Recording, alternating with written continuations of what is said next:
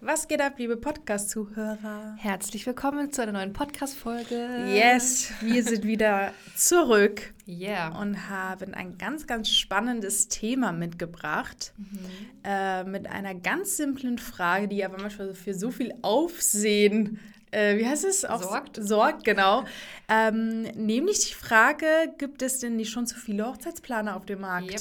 Ich glaube, auch wenn die Frage nicht schon jeder ausgesprochen hat, wenn man ganz Ja, ehrlich zu sich stimmt. selbst ist, dann hat sich bestimmt schon jeder diese Frage gestellt. Jeder angehende Planer, der sich gerade einen Überblick verschafft über den Markt, mal auf Instagram einfach ein bisschen sucht, sich mit anderen austauscht, Mhm. dann wird man schon merken, oh, es gibt doch mehr Planer, als ich dachte. Also Mhm. ich würde jetzt sagen, bitte schreibt es in die Kommentare, wenn es so ist, weil es würde mich tatsächlich mal sehr interessieren. Aber wir haben ja leider keine Kommentarfunktion hier, aber schreibt uns gerne bei Insta.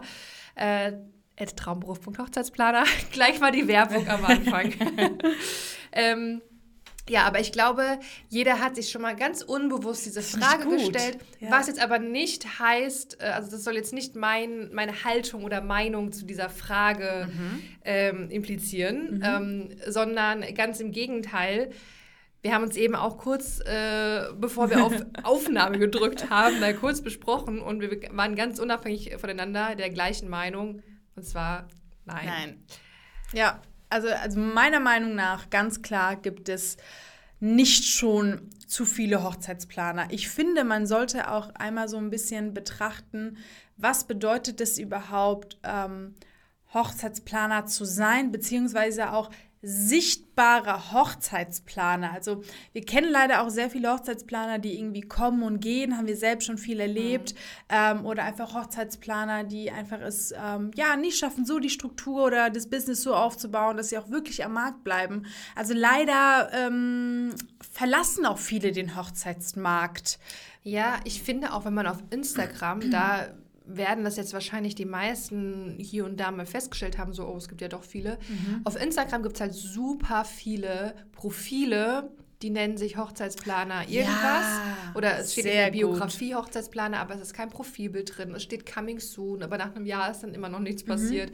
Ähm, oder man sieht einfach, wenn schon mehr Aktivität da war, aber auf dem Profil, das ist, also ich möchte es jetzt überhaupt nicht äh, Wertend, meinen, nee, nee. aber ähm, ja, ich würde diesen, dieses Profil dann nicht so wirklich als, als gefestigten Hochzeitsplaner, als Business ansehen, weil Mhm. es einfach vom rein vom Instagram-Profil her nicht danach aussieht. Ja, Deswegen darf man sich davon nicht täuschen lassen. Es kann auch Ja, aber Ja. ich bin da so bei dir, weil ähm, wie oft sagen wir in Insta-Stories oder Podcast oder YouTube, dass man auch, wenn man zum Beispiel nebenberuflich als Hochzeitsplaner startet, einfach sich deren Ernsthaftigkeit des Businesses bewusst sein muss. Definitiv, Also, dass man ja. halt auch wirklich einem bewusst ist, welche Verantwortung man trägt, dass man wirklich sein Business aufbaut, in welcher Branche man sich befindet. Und wie du gesagt hast, nicht werten gemeint, aber die Leute, die so denken, die nehme ich ernst. Oder nee, die nehme ich wahr. Ja, Auf Insta äh, zum Beispiel. Ich, ich glaube, viele sehen ja diesen Job noch nicht als richtiges Business an, sondern eher so als Nebenhobby oder ich mache das neben meinem Job halt. Oh, ich Mhm. finde es so schön, das Thema und so ein, zwei Hochzeiten im Jahr ist doch ganz nett. Genau. Dann machen die sich schon mal ein Instagram-Profil, ähm, Ja. von mir aus auch eine Seite ne, und machen das so so ein bisschen halbherzig, wie gesagt, jetzt nicht wertend gemeint, aber machen das halt so nebenbei. Ist vielleicht auch jemand, auch das ist um Gottes Willen nicht wertend gemeint, ähm, aber man hört es halt des Öfteren, beziehungsweise merken wir das ja auch in Beratungsgesprächen. Es sind viele in Elternzeit, viele, auch wir haben auch ältere, wo die Kinder schon erwachsen sind Ja. und dann merkt man so, hm, irgendwie will ich noch was anderes machen Ja, in meinem ja. Leben. Ja, Ähm, komplett. Oder möchte die Zeit in der Elternzeit ausnutzen und dann denkt man sich, ja, komm mal auf mein Instagram-Profil, mal gucken, wie es so anläuft. Genau. Also das sind halt diejenigen, die dann sagen,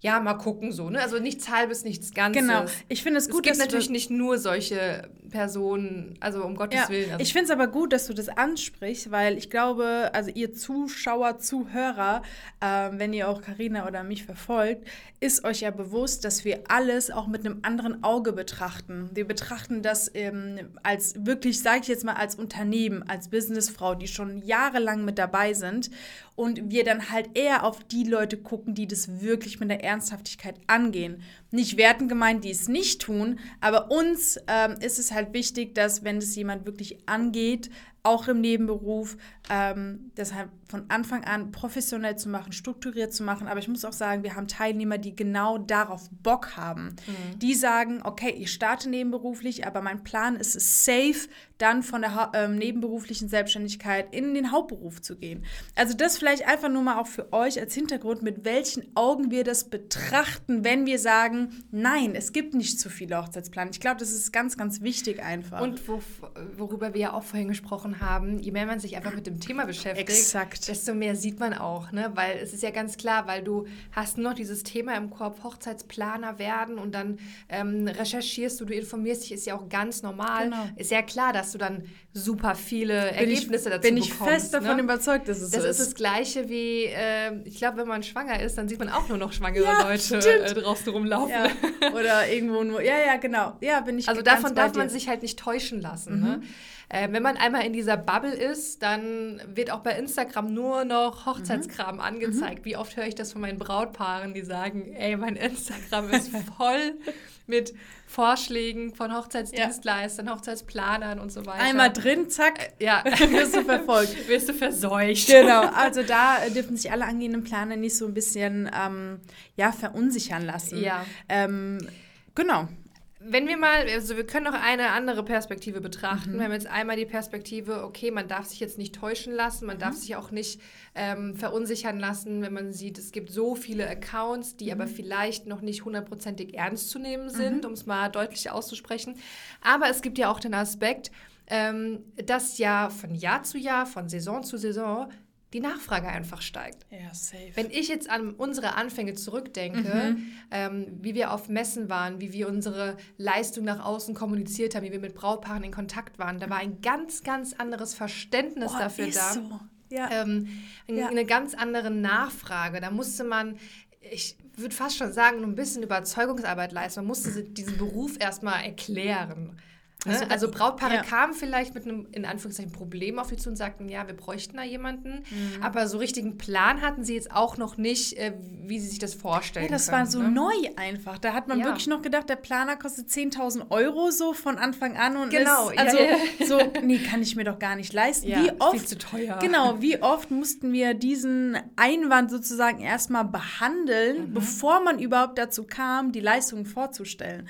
Also da muss man sagen, dass sich das auch, und ich finde auch aufgrund von Social Media sehr, sehr stark gewandelt hat. Ja, definitiv. Und generell finde ich, dass ähm, auch die Gesellschaft sich ein bisschen entsprechend geändert hat. Ich meine, wir haben sehr, sehr viele berufstätige, sowohl Mamas, Papas mit noch drei Kindern. Also wir haben sehr viele, die halt selbst aktiv im Leben sind und einfach ähm, eine geile Hochzeit wollen, ähm, aber sich dabei halt einfach noch Nerven sparen wollen und einfach keine Zeit dafür haben ja. und sich dann sagen, okay, uns ist es das wert, ähm, uns einen Planer zu holen, weil die sozusagen den Planer genauso ansehen, wie wenn die jetzt sagen wollen, okay, wir holen uns einen Fotografen. Mhm. Das ist so ein Muss geworden, ja. weil dann sage ich auch, äh, wir könnten uns auch die Frage stellen, gibt es nicht schon zu viele Fotografen, gibt es nicht schon zu viele Stylisten? Genau. Also warum sollte Wenn man Planer immer so als Luxusdienstleister als Luxusdienstleister? Ja, ja genau. Ja. ich, ich bin auch absolut, ich bin fest davon überzeugt, dass in, in Jahren, in vielleicht auch in die ersten Jahrzehnten,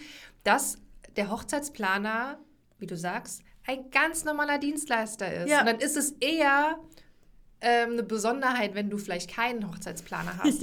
ich bin nämlich, also Geil. ich war, ich habe jetzt nicht in dieser Zeit gelebt, aber ich gehe mal davon aus, vor Jahrzehnten, also wirklich so früher, so in den 50er Jahren, sage ich jetzt mal, ähm, wenn da unsere Eltern, Großeltern geheiratet haben, die hatten vielleicht auch keinen externen Fotografen und mhm. äh, Blumendeko für 3.000, 4.000, 5.000 Euro, mhm. sondern haben ja auch ganz anders geheiratet. Und wenn man das mal betrachtet, hat sich ja diese ganze Hochzeitswelt einfach so dermaßen gewandelt, aber auch die Erwartungshaltung von Brautpaaren hat ja, sich geändert. Finde ich auch. Durch den Einfluss aus Amerika, durch Pinterest, durch Instagram. Ähm, und deswegen bin ich auch fest davon überzeugt, und so ist es ja fast teilweise schon, dass der Hochzeitsplaner einfach dazugehört, wie ja.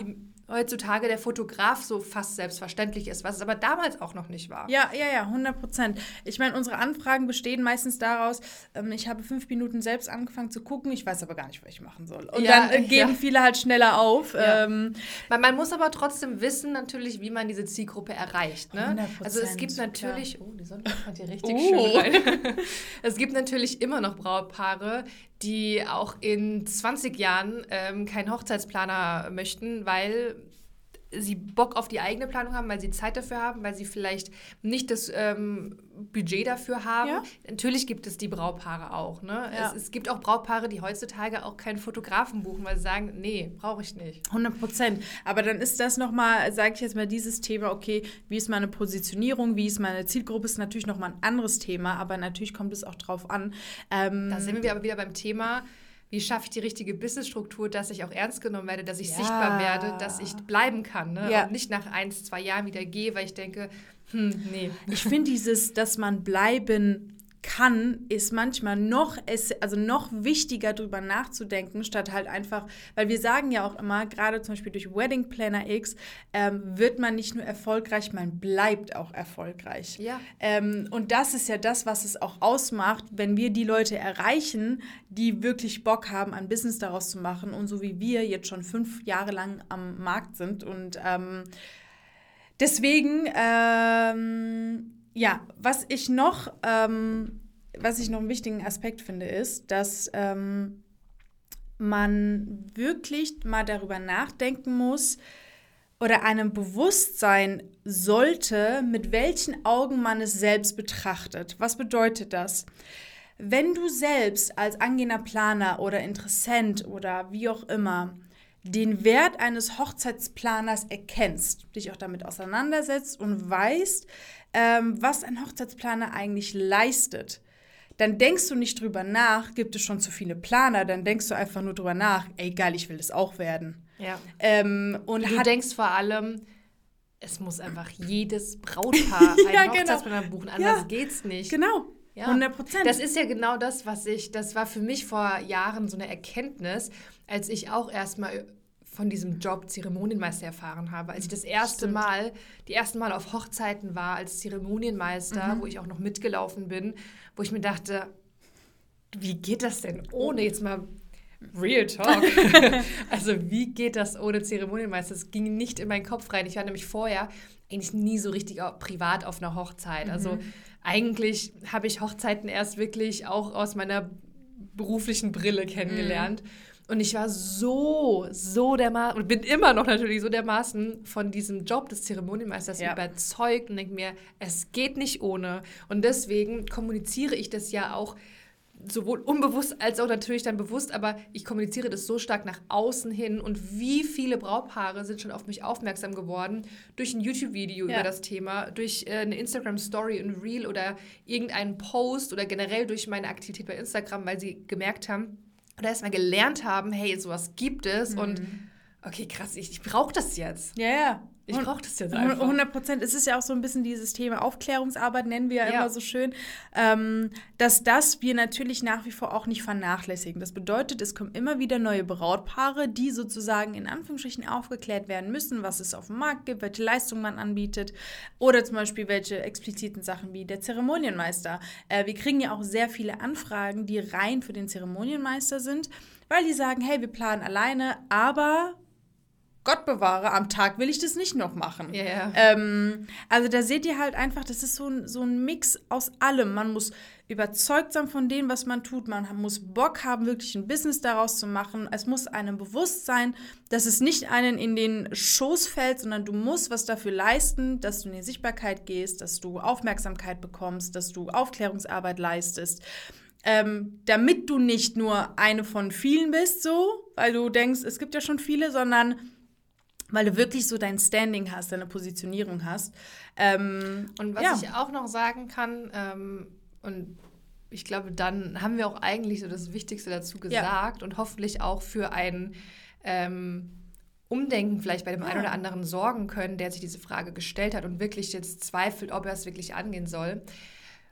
Solange wir oder solange Hochzeitsplaner, die jetzt schon länger im Business sind, die eine gute Anfragenroutine haben, sage ich mal, solange wir Brautpaaren absagen müssen, weil wir keine Kapazität haben, dann ist diese Frage, gibt es nicht schon zu viele Hochzeitsplaner, immer zu verneinen. Oh, es ist, es ist ein sehr guter Punkt. So, Punkt. ja, sehr gut. Ich würde sagen, damit ähm, schließen wir Ja. auch diese Folge ab. Finde Genau. ich sehr, sehr gut. Ähm, ja, das war's von dieser Folge. Wir hoffen, es hat euch gefallen und wir hören uns beim nächsten Mal. Macht's gut, Bis ciao. dann.